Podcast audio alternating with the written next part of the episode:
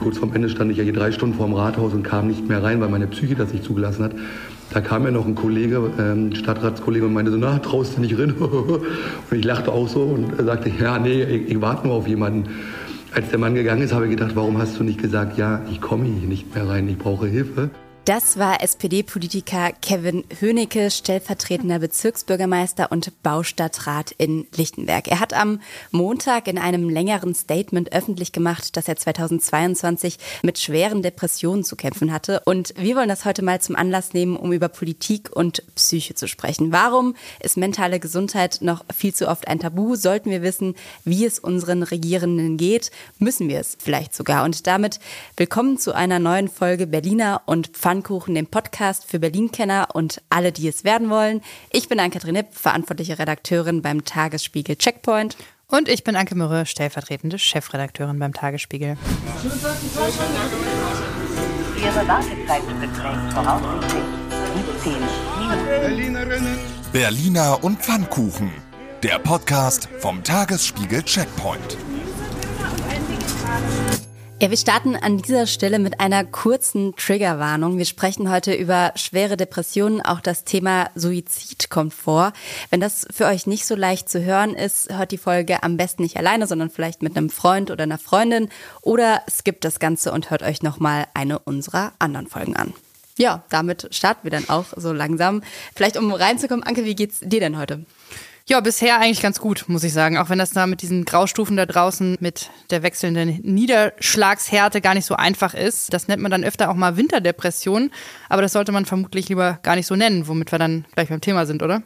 Politik und Psyche. Wie geht es eigentlich unseren Regierenden und wie viel sollten wir darüber wissen. Und um darüber zu sprechen, gibt's auch einen sehr aktuellen, sehr akuten Anlass, nämlich Kevin Hönicke, Bezirksstadtrat und stellvertretender Bezirksbürgermeister in Lichtenberg. Der hat am Montag nämlich bekannt gemacht, dass es ihm im vergangenen Jahr ziemlich beschissen geht. Ich glaube, das kann man so sagen. Er hat nämlich bekannt gemacht, dass er unter schweren Depressionen gelitten hat. Genau, und da sind wir gleich mittendrin. Ich zitiere mal aus dem Blog-Eintrag, den er nach eigenen Angaben mitten in der Nacht geschrieben hat. Titel, ich möchte nicht nerven, aber ich möchte es öffentlich sagen. Ja, ich bin im Jahr 2022 an einer schweren Depression erkrankt und ich habe es überlebt.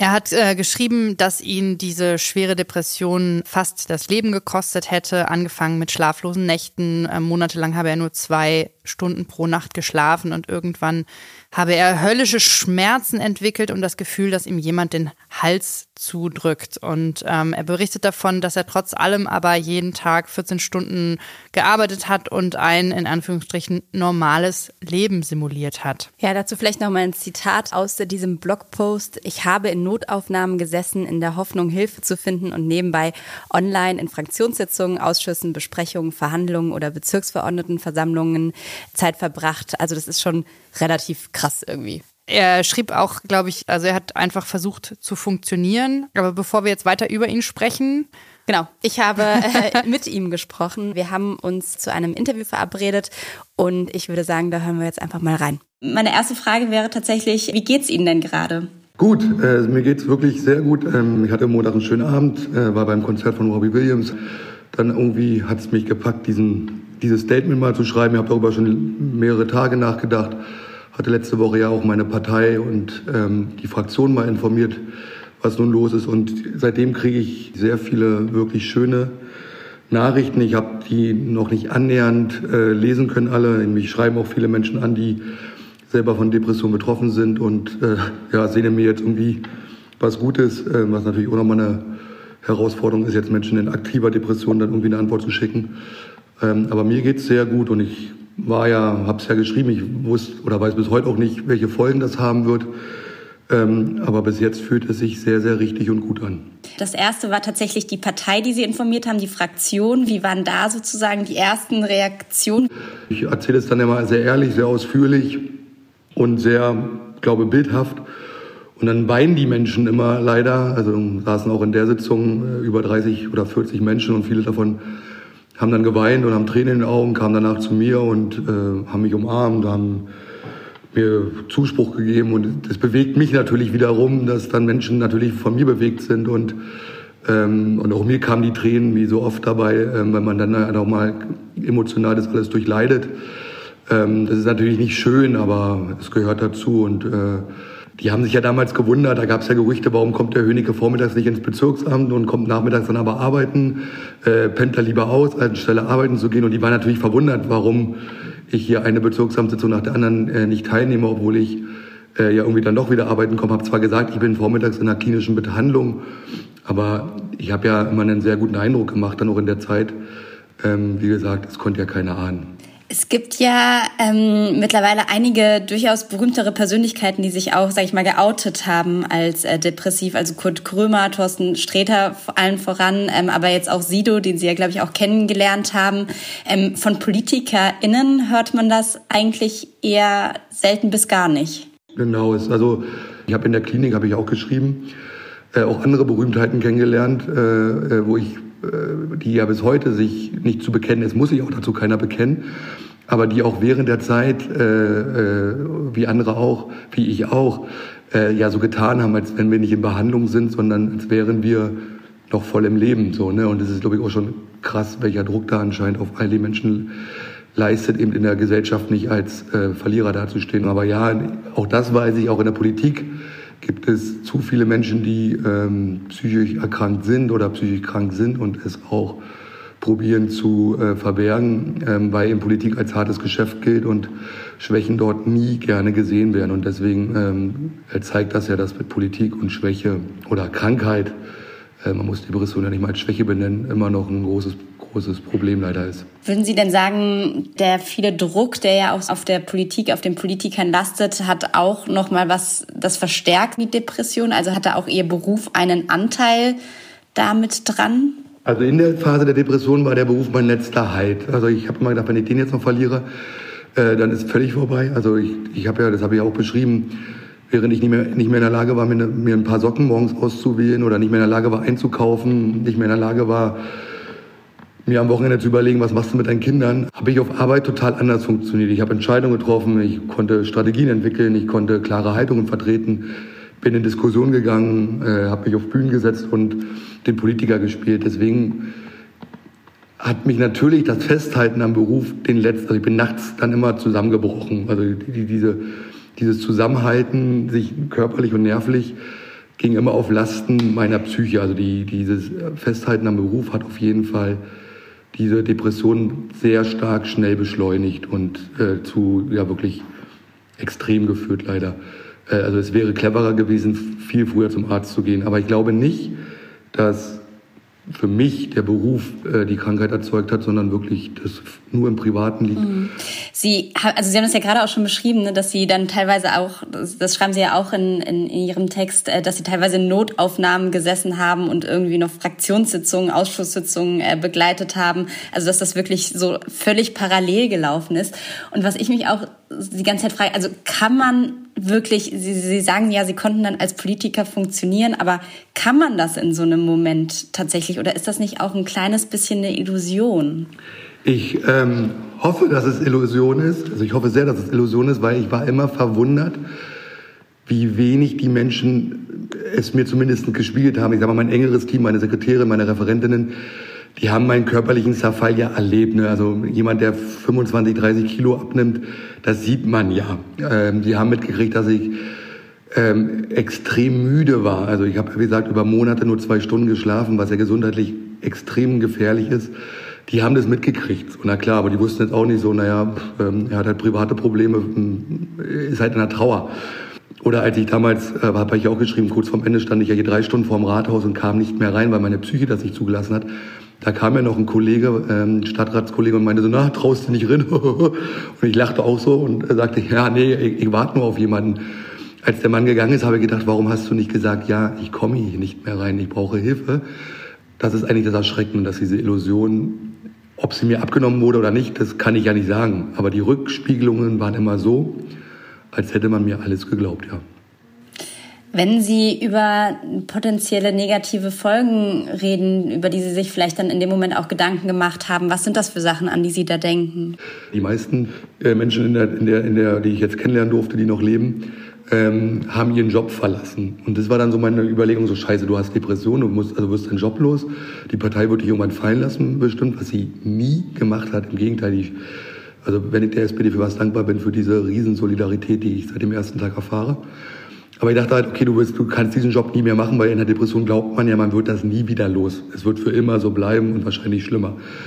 Da habe ich kurz Angst bekommen und dann, nachdem ich äh, wieder gesundet bin und ähm, ähm, wieder arbeiten gehen konnte, war eher dieses so, naja, Schwäche ist in der Politik ja äh, nicht, nicht gewollt. Es werden Menschen gegen dich verwenden, äh, die es böse meinen und äh, deswegen ist es halt so ein Punkt, so ähm, wird es jetzt meine Karriere in Anführungszeichen äh, vielleicht behindern, dass man irgendwann sagt, so den Hönige können wir nicht für verantwortungsvolle Ämter äh, nehmen, der hat ja mal Depressionen, äh, den können wir ja nicht einsetzen, vielleicht kommt das.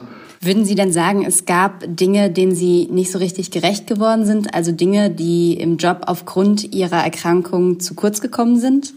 Also ich glaube nicht, dass ich äh, der Aufgaben nicht gerecht geworden bin. Im Gegenteil, ich habe die, glaube ich, noch, das ist, das äh, ist ja auch leider so bei Perfektionisten zu gut ausgeführt, weil das eben der letzte Anker war, den ich hatte. Aber ich habe meinem Team nicht gut getan, weil die natürlich total in Sorge waren, weil die, wie gesagt, diesen Verfall ja von mir gesehen haben. Und äh, ich habe damit die Menschen zu sehr belastet. So, ne? Ähm, aber ich glaube, äh, dass ich äh, im Wohle der Berlinerinnen und Berliner weiterhin richtig gehandelt habe.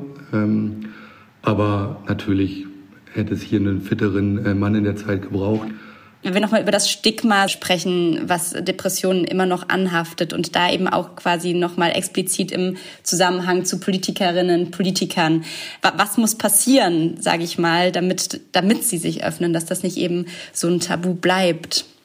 Ich glaube, nach den Wahlen jetzt auch in Berlin ist eins deutlich geworden und das würde ich gar nicht auf die Depression äh, beziehen wir müssen anfangen, menschlicher miteinander umzugehen. Also diese ganzen Angriffe, äh, ob nun gegen regierende Bürgermeisterin oder gegen Spitzenpolitiker oder aber auch, das nehme ich auch in meinen Aufgabenbereich sehr enge mit ein, wie wir Debatten führen, die sind sehr, sehr, sehr unsachlich geworden und sehr oft auf Menschen bezogen und Angriffe auf Menschen bezogen. Ähm, und der Wahlkampf in Berlin war dafür ein Beispiel im sehr, sehr negativen Bereich.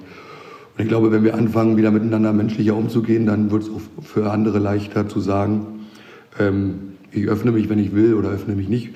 Ähm, aber dann äh, wird, glaube ich, Politik und die Gesellschaft generell daran gebessern, weil wenn Politik so ein Beispiel ist, wie man es nicht machen sollte, warum erwarten wir dann von der Gesellschaft, dass die kooperativer und menschlicher miteinander umgeht? Also warum erwarte ich von Bürgerinnen und Bürgern, dass die mir nicht irgendwelche Hassmails schreiben, wenn wir uns selber gegenseitig so schlecht behandeln in, in öffentlichen Debatten. So, dann sind nicht die schuld, sondern sollten wir bei uns anfangen. Puh, ja, also da hat, äh, muss man sagen, erstmal Respekt. Kevin Hönecke sich sehr, sehr geöffnet und sehr viel Persönliches von sich erzählt. Und ich finde erstmal ist die gute Nachricht, dass es ihm jetzt offenbar gut geht, sehr gut geht, sagt er. Und das gilt auch ein paar Tage nach dem Statement jetzt noch, was ich sehr positiv finde. Ja, was ich krass finde, ist, dass er sich halt auch wirklich so kaum jemandem anvertraut hat. Also hat er dann nochmal gesagt, dass es irgendwie so drei Leute in seiner Fraktion waren, die Bescheid wussten. Es gab so ein paar, die wussten, dass er in der Klinik war, aber mhm. die meisten hatten eigentlich keine Ahnung, ne? Und dass diese Simulation, die er da dann irgendwie hatte, so stark funktioniert hat, dass er sagt, und das scheint ja auch so ein bisschen mhm. der Fall gewesen zu sein, dass die anderen das gar nicht so richtig gemerkt haben. Das finde ich schon krass. Ja, ja, und das führt dann eben dazu, dass der Zusammenbruch danach noch viel, viel größer wird, ne? Weil die, die ganze Energie dann darauf verwendet wird, den Tag durchzustehen. Und das ist tatsächlich häufig so. Es gibt Studien darüber, die, die belegen, dass depressive Menschen tendenziell sehr hohe Ansprüche an sich selbst haben und sehr lange dagegen ankämpfen, dass sie eigentlich nicht genug Kraft haben, um voll zu funktionieren und das dann so quasi über zu kompensieren. Ne? Das ist dann so ein, so ein gefährlicher Teufelskreis, weil man dann eben doch noch, wie er sagt, 14 Stunden am Tag arbeitet und eigentlich die Kraft für was anderes bräuchte, nämlich ihre Krankheit zu überwinden. Und da ist der Crash dann eben bei vielen vorprogrammiert. Ja, insgesamt muss man sagen, vielleicht einmal noch zur Einordnung, die Zahlen der Menschen, die psychische Erkrankungen haben, steigen ja. Äh, gerade auch hier in Berlin. Diese Woche ist der länderübergreifende Gesundheitsbericht erschienen. Psychische Erkrankungen haben 2021 in Berlin tatsächlich zu den meisten Fehltagen mhm. von Beschäftigten geführt. Und was dabei super spannend ist, ist, dass besonders häufig Mitarbeiter und Mitarbeiterinnen der öffentlichen Verwaltung betroffen sind. Ja, fand ich auch interessant, hätte ich nicht unbedingt erwartet. Also das mit der Verwaltung merkt man, dass da der Druck äh, vielleicht doch auch höher ist, als man erwarten würde. Und, und gerade in der Berliner Verwaltung. Ja. Also die äh, müssen sich ja schon einigem aussetzen, sag genau, ich mal. ja. Und aber ansonsten finde ich es eigentlich nicht so überraschend, weil 2021, äh, das hat man ja schon fast vergessen, war natürlich auch noch große Teile des Jahres Corona, teilweise Lockdowns, Unsicherheiten, Ängste und so weiter dass das dazu führt, dass äh, psychische Probleme stärker hervortreten, ist, glaube ich, auch nicht so überraschend. Also zusammenfassend kann man sagen, dass Hönecke mit seinen psychischen Problemen nicht alleine ist, auch nicht in der Politik, nur dass dort eben die wenigsten drüber reden. Das hat uns auch nochmal Mazda Adli bestätigt, mit dem wir gesprochen haben. Er ist Stressforscher und Psychiater an der Charité. Gerade in der Politik, und ich glaube, ich kenne keinen anderen Job, wo es so tabuisiert ist, von psychischer Erkrankung, psychischer Schwäche zu sprechen, von etwas, also was eigentlich so menschlich ist, dass man auch mal einen schwachen Moment hat. Und ähm, das macht es natürlich auch gerade Menschen in der Politik ganz besonders schwer, auch über eigene psychische Probleme oder gar Erkrankungen zu reden. Wie geht es weiter mit der Europäischen Union? Präsidentschaftswahlen in den USA, EU-Parlamentswahlen, geopolitische Krisen und wirtschaftliche Schwierigkeiten. Wir suchen Lösungen für diese Herausforderungen. Am 19. und 20. März auf der digitalen Europakonferenz von Handelsblatt, Die Zeit, Tagesspiegel und Wirtschaftswoche. Über die Zukunft Europas sprechen wir mit Bundeskanzler Olaf Scholz, Wirtschaftsminister Robert Habeck und vielen mehr. Kostenlose Anmeldung unter europe20xx.de. Ja, wir wollen eben, dass die da oben die Lage im Griff haben ne? und möglichst keine Schwäche zeigen. Ja, deshalb gibt es tatsächlich auch, wenn man sich mal anguckt, wirklich wenig Politikerinnen und Politiker, die das öffentlich gemacht haben. Äh, mhm. Äh, vor allem nicht in der Tiefe wie, wie Hönicke, ohne Anspruch auf Vollständigkeit. Nico Semsrott, die Partei fällt einem da ein. Der hat ja schon, bevor er im Prinzip in die Politik gegangen ist, als Satiriker Witze über seine Depression gemacht. Mhm. Sagt auch heute noch, dass es Phasen gab in seiner Zeit als Abgeordneter, in der er nicht ansprechbar war. Dann Arndt Glocke, Grüne, Landtag NRW. Der hat äh, 2017 in einem Interview seine Depression öffentlich gemacht. 2018 ist er genesen. Da hat er gesagt, ich habe gelernt, achtsamer mit mir umzugehen und weiß, wie ich mir in schwierigen Situationen helfen kann. Oder noch ein Beispiel, äh, Bruno Höhne, Grüne im Bundestag, der hat interessanterweise Psychologie studiert, ist mit 25, also relativ jung, in den Bundestag eingezogen und hat zu der Zeit auch schon Depressionen tatsächlich gehabt. Ja, ich fand das überraschend, dass das so wenige sind, weil so gesamtgesellschaftlich betrachtet hat man ja, oder habe ich das Gefühl, dass das sehr zugenommen hat in den vergangenen Jahren. Angefangen vielleicht mit dem Suizid von Robert Enke damals, dem Torhüter von Hannover 96. Da ist das Thema in meiner Wahrnehmung so oder in meiner Erinnerung das erste Mal so richtig äh, hochgekommen. Und danach haben sich doch sehr viele geoutet, ne? Im Sport. Kurt Krömer und äh, Thorsten Sträter haben wir schon angesprochen. Also da gibt es in vielen Bereichen, hat man das Gefühl, hat doch eine starke Enttabuisierung stattgefunden. Aber in der Politik ist das noch noch ein bisschen anders. Ja, und ich glaube, das ist genau der Punkt, den du eben ja so halb im Scherz eigentlich ne, angesprochen hast, dieses, die da oben müssen ja. funktionieren. Ich glaube, das ist tatsächlich schon noch so das verbreitete Bild. Also, da, dass da die Leute sind, die natürlich irgendwie letztlich uns regieren, unsere Gesellschaft äh, leiten, unser Land voranbringen sollen. Mhm. Und ich glaube, das tatsächlich auch, also wenn man sich das anguckt, es wird schon auch, es sind noch andere psychische Erkrankungen, die sozusagen zum Vorschein kommen. Aber ganz oft, ich meine, ich bin jetzt keine Medizinerin, keine Expertin, aber es fällt zumindest auf, dass da auch immer wieder das unterschiedlich betitelt wird. Also ja. Michael Roth zum Beispiel, der Bundestagsabgeordnete von der SPD, hat ja 2022, also auch im letzten Jahr, eine Auszeit genommen. Der hat von einem Erschöpfungszustand gesprochen und von Versagensängsten. Also da ist einem auch nicht so ganz klar, ja, so, das ne? stimmt. Also er hat, da erstmal nichts mhm. benannt letztlich, sondern mhm. erstmal seinen Zustand beschrieben. Und auch bei Antje Kappek, wenn wir uns an den anderen Fall erinnern, das war ja quasi hier auch auf Berlin-Ebene, Fraktionsvorsitzende der Grünen im Abgeordnetenhaus, ist auch mit einem sehr emotionalen Statement sozusagen zurückgetreten. Ja, sie hat von Erschöpfung gesprochen, ne? das war die Begründung. Und anders als Hönecke hat sie es damals ganz klar mit dem Job begründet, also dass ihr der Politikbetrieb äh, zu viel abverlangt habe. Ne? Und aber auch sie sprach eben von diesen 16-Stunden-Tagen, sieben Tage die Woche, körperliche und emotionale Bedürfnisse hätten da keinen Platz. Also das ist eher so die Wortwahl, also ohne jetzt sagen zu wollen, dass Antje Kappek eine Depression hat, das wissen wir nicht. Ne? Das ist einfach nur, um, um zu sagen, wie in der Politik, was für Worte da verwendet werden. Burnout, Erschöpfung, Auszeit, das sind so die Worte, die man eher verwenden würde. Von wirklich Depressionen haben bisher die wenigsten gesprochen. Ja, und man muss vielleicht an der Stelle auch nochmal sagen, äh, wenn du gerade auch nochmal von diesen 16-Stunden-Tagen, sieben Tage die Woche und so weiter gesprochen hast, es sind ja auch nochmal zwei unterschiedliche Punkte. Das eine ist, wie jetzt bei Herrn Hönicke, der sagt quasi, ich hatte einen privaten Vorfall und bin dann irgendwie in die Depression gerutscht und mir ging es richtig scheiße. Das andere ist aber ja auch, dass man sagen muss, dass die Politik jetzt auch nicht unbedingt ein, ich sag mal, psychisch freundlicher Job ist. Im Gegenteil, da ist es natürlich auch irgendwie alles ein sehr hartes Geschäft. Und auch dazu hat uns der Psychiater Mazda Adli noch ein Statement gegeben. Politiker und Politikerinnen haben einen Hochstressjob. Das sind Menschen, die ständig funktionieren müssen, von denen man auch wirklich auch Stärke und Führungsstärke erwartet, von denen man Entscheidungsfreude erwartet, von denen man ständige Einsatzbereitschaft erwartet, von denen man erwartet, dass sie immer das Richtige sagen zum richtigen Zeitpunkt. Und das ist schon, muss man sagen, eine gnadenlos hohe Erwartungshaltung, die wir als Öffentlichkeit unseren Politikern und Politikerinnen entgegenbringen. Und das sind natürlich alles Gründe, warum ein Politikerleben wirklich alles andere als ein Spaziergang ist, sondern extrem hoch belastend sein kann.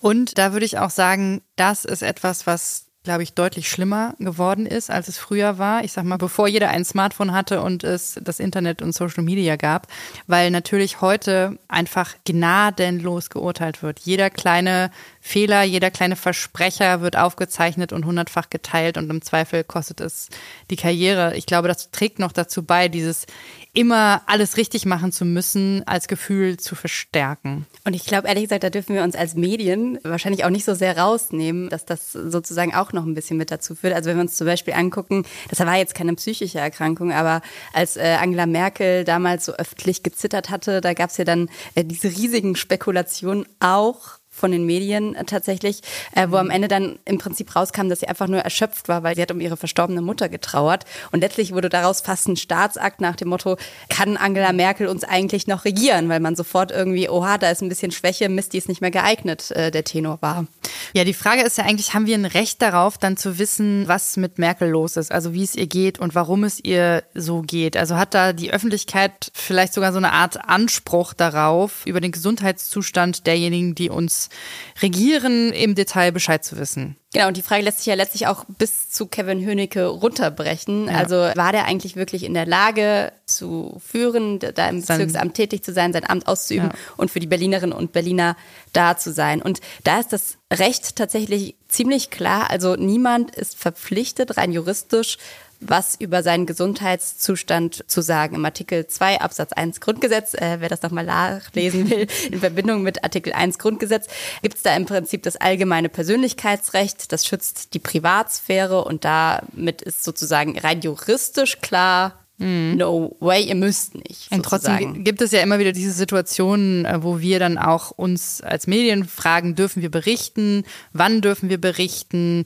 Wenn die Person selber es nicht öffentlich macht, wie weit kann man da gehen?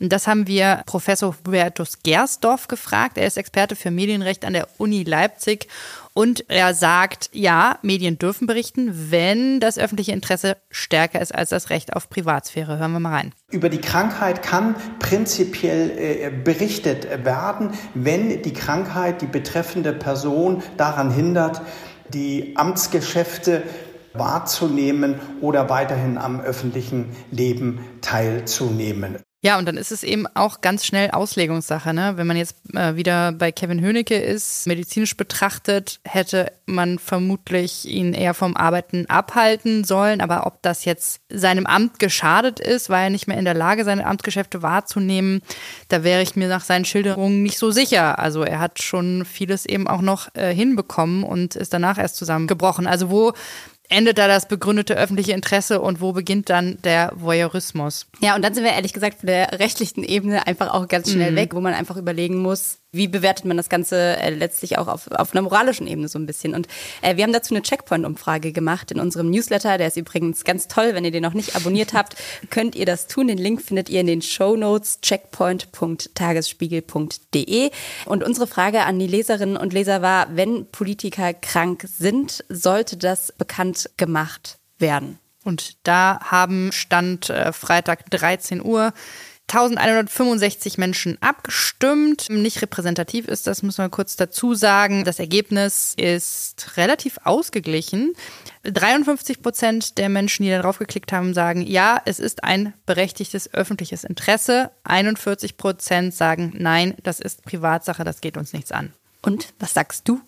Naja, ich glaube schon, dass wir sehr hohe Standards anlegen müssen, die höchsten überhaupt und ähm, auch ein bisschen höhere als in der so normalen Gesamtgesellschaft, würde ich sagen. Denn wie die gewählten Vertreter mit der Macht umgehen, ist eben der Kern der Demokratie und wir müssen uns schon darauf verlassen können, dass die das auch dauerhaft und gewissenhaft machen. Und ich finde, da gibt es kaum etwas, das uns nichts angeht. Das heißt, du würdest sagen, letztlich müssen alle Politikerinnen und Politiker alles aus ihrem Leben komplett offenlegen und ein gläserner Politiker, Politikerin sein. Nee, ganz so weit würde ich nicht gehen. Im Grundsatz schon. Also ich finde, bei Kindern hört es auf. Das geht wirklich niemandem was an. Und da ist, glaube ich, auch ziemlicher Konsens, auch in der deutschen Medienlandschaft, dass man da ganz besonders vorsichtig sein muss. Aber sonst finde ich eigentlich schon, dass wir ein Recht darauf haben, zu wissen, wie es den Menschen geht, die wir gewählt haben. Vielleicht noch ein kurzer Blick ins Ausland. Da gibt es nämlich auch Länder, wo wir schon ziemlich nah beim gläsernen Menschen sind. Zum Beispiel in den USA, wo sich Barack Obama einmal pro Jahr durchchecken lassen hat und wirklich alles offengelegt hat, also Blutdruck, Body Mass Index, Cholesterinwerte.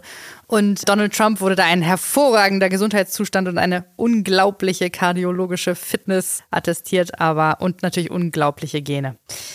Ja, äh, da kann man das natürlich dann auch direkt schon in Frage stellen, wie viel wert diese, diese Rennen. Aber man muss ja auch sagen, ähm, dass das in den USA auch freiwillig passiert. Also die Präsidenten werden nicht dazu verpflichtet. Und ehrlich gesagt, mhm. ich halte dieses, wir müssen alles offenlegen, schon auch ein bisschen für Quatsch. Also ich muss schon sagen, auf der einen Seite, ich finde es natürlich gut, wenn sich Politiker eigenständig, die Betonung liegt auf eigenständig, dazu entscheiden, die Dinge transparent zu machen. Ähm, vor allem auch, wenn es um psychische Krankheiten geht. Vor allem aus zwei Gründen finde ich das gut. Erstens sind Politiker auch nur Menschen. Das vergessen wir leider hin und wieder bei unseren Ansprüchen. Und ich glaube, wenn man da hin und wieder mal aufgezeigt bekommt, dass es da eine Schwäche gibt, erinnert uns das vielleicht nochmal daran. Und zweitens sind sie als Menschen, die in der Öffentlichkeit stehen, natürlich auch in gewissem Maße Vorbild. Und mhm. insofern können sie da, glaube ich, auch einfach helfen, Dinge zu entstigmatisieren, ähm, Total. wenn sie das der Öffentlichkeit ja, preisgeben. Bin ich, bin ich voll deiner Meinung. Das würde sich aber wahrscheinlich einfach normalisieren, wenn es normal werden würde, über Schwächen zu reden. Ich glaube, genau das, was Kevin Höhnecke jetzt gemacht hat, deswegen freue ich mich auch, dass die Reaktionen so positiv sind, führt dazu, dass das viel weniger Thema ist. Also wenn man einfach sich hinstellt und sagt, ich bin krank und das ist auch okay so und ich mache jetzt mal zwei Monate, drei Monate, was auch immer die Zeit ist, die man dafür braucht, Pause und jeder hat auch in der Politik ein Recht darauf, krank zu sein, dann wäre das auch alles gar nicht mehr so ein Riesending. Absolut. Jetzt kommt aber das große Aber. Wenn wir beim Thema normale Menschen sind, dann gehe ich davon aus, dass sie wie normale Menschen auch entscheiden können, ob sie die Dinge öffentlich sagen und preisgeben. Also normale Menschen haben eben ein Recht auf Privatsphäre. Und wenn wir wollen, dass wir das Leben der PolitikerInnen normalisieren, dann sollten wir das doch auch denen letztlich gestatten. Also ich glaube, ich muss als Politikerin nicht alles preisgeben. Ich muss kein absolutes Seelenstriptease machen, um für dieses Land Verantwortung zu übernehmen. Ja, gehe ich ein Stück weit mit, ist aber, glaube ich, auch eine Frage ein bisschen, wie man das macht. Natürlich muss ich jetzt nicht in der Tiefe und in der Detailreiche und sehr privat und persönlich berichten, so wie Kevin Hönicke das jetzt gemacht hat. Aber ich finde schon, dass wir ein Recht haben zu wissen, dass da etwas ist und dass der Mensch, der gewählt wurde, in dem Moment nicht voll arbeitsfähig ist, aus welchem Grund auch immer. Aber ich würde noch mal einen anderen Punkt damit reinbringen, weil ich glaube, ein Punkt ist ja die Frage, also es ist ja auch so ein bisschen dieses Gefühl von Sicherheit, ne, was man damit haben will. Also die Sicherheit, dass da nicht irgendwie jetzt was komplett in die Hose geht, ne? Ja. Der so, der was so ein bisschen mitschwingt. Und ich glaube, wie man das ja auch lösen würde, könnte, ohne dass man sozusagen gleich in die Öffentlichkeit muss, indem man einfach die Sicherheit schafft, auch für die Bürgerinnen und Bürger wissend sozusagen, dass es Auffangnetze innerhalb dieses Systems gibt, die diese Menschen im Falle des Falles auffangen letztlich. Also ich sag mal, wenn man sich, das, das fängt an so ein bisschen im politischen Diskurs, was er auch gesagt hat, dass man einfach weiß, da ist nicht nur Ellenbogen, sondern mhm. es ist sozusagen auch einfach gestattet, dass man mal Schwäche zeigt. Und es geht aber vielleicht auch noch einen Schritt weiter. Also zum Beispiel, wenn man sich die ärztliche Hilfe anguckt, ich finde es total interessant. Im Bundestag gibt es einen Amtsarzt, der mhm. also tatsächlich für alle körperlichen, psychischen Belange irgendwie da ist, wo die Leute hingehen können. Im Abgeordnetenhaus zum Beispiel äh, gibt es das nicht, auf Bezirksebene erst recht nicht. Warum? Zu teuer, hat uns der. Sprecher vom Abgeordnetenhaus gesagt. Und die Abgeordneten sollten doch lieber zu ihren eigenen HausärztInnen gehen. Also ich meine, man könnte sozusagen auch einfach im System sozusagen mehr Notfallmechanismen irgendwie etablieren. Vor allem, weil man weiß, das ist ein Beruf, der halt vielleicht auch fordert. genau sehr ja. fordernd ist und wo es vielleicht auch einfach häufiger mal sein kann, dass man da irgendwie psychisch nicht klarkommt. Und gerade auf dieser sehr niedrigen Ebene, würde ich sagen, ist es fast noch wichtiger als in der großen Politik, wo es viele Mitarbeiter gibt, viele Hilfsstrukturen, die irgendwie sowieso schon im alltäglichen Leben auch den Leuten dargeboten werden. Und gerade auf Bezirksebene sind die ja oft Einzelkämpfer, Einzelkämpferinnen und da wäre es noch viel wichtiger, dass es solche Strukturen dann auch gibt. Und ich meine, das zumindest hat ja der Fall von Kevin Hünecke jetzt gezeigt. Er sagt wirklich, er hat Zuspruch von allen ja. Parteien bekommen, er hat Nachrichten von allen Parteien bekommen. Er scheint es bis dato noch nicht zu bereuen und vielleicht ist das ja sozusagen auch ein Schritt irgendwie in die richtige Richtung. Auf jeden Fall. Ja, und das war es dann auch von uns für heute. Vielleicht noch ein kleiner Hinweis, wenn ihr selbst dunkle Gedanken habt oder es euch nicht so gut geht, wir packen euch in die Show Notes noch ein paar Anlaufstellen. Es ist auf jeden Fall immer gut, sich Hilfe zu suchen und darüber zu sprechen. Insofern guckt da gerne einfach mal rein. Genau, und wir sagen Tschüss. Die Redaktion hatten Jessica Gummersbach und Johanna Voss. Musik Anke Mürre, Produktion Benjamin Ritter, der Apparat. Bis dahin. Wie geht es weiter mit der Europäischen Union? Präsidentschaftswahlen in den USA, EU-Parlamentswahlen, geopolitische Krisen und wirtschaftliche Schwierigkeiten. Wir suchen Lösungen für diese Herausforderungen. Am 19. und 20. März auf der digitalen Europakonferenz von Handelsblatt, Die Zeit, Tagesspiegel und Wirtschaftswoche. Über die Zukunft Europas sprechen wir mit Bundeskanzler Olaf Scholz, Wirtschaftsminister Robert Habeck und vielen mehr. Kostenlose Anmeldung unter europe20xx.de.